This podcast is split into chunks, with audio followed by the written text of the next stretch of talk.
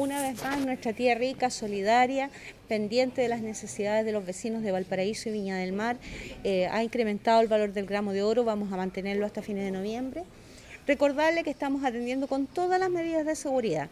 Aquí está controlándose el aforo, la temperatura y también, ¿cierto?, se le está proporcionando alcohol gel a los usuarios para que vengan tranquilos tenemos espacio suficiente y por lo tanto también, ¿cierto?, eh, la atención de los funcionarios como siempre a la altura y esperamos, ¿cierto?, que esta ayuda también se pueda traducir en beneficio para sobre todo las familias más vulnerables. Hoy día conversábamos con los funcionarios y hemos visto cómo, ¿cierto?, eh, a través de las joyas que se han heredado por generaciones, también, ¿cierto?, eh, los, los antecesores de las familias que hoy día están usándolo deben estar muy felices, digamos, de ver, ¿cierto?, que esta ayuda de la tía rica les permite solventar necesidades básicas.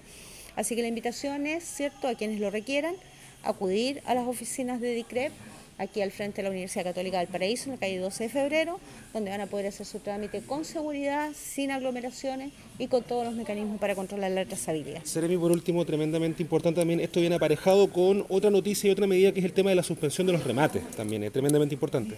Bueno, efectivamente, cuando estuvimos aquí en la DICREP a comienzos de, de la cuarentena, no, teníamos dos cosas, dos preocupaciones que, de los usuarios que nos llevamos. Uno, el tema de los remates, que efectivamente se han suspendido y se van a ir suspendiendo mes a mes. Eh, lo acabamos de conversar con los, los funcionarios.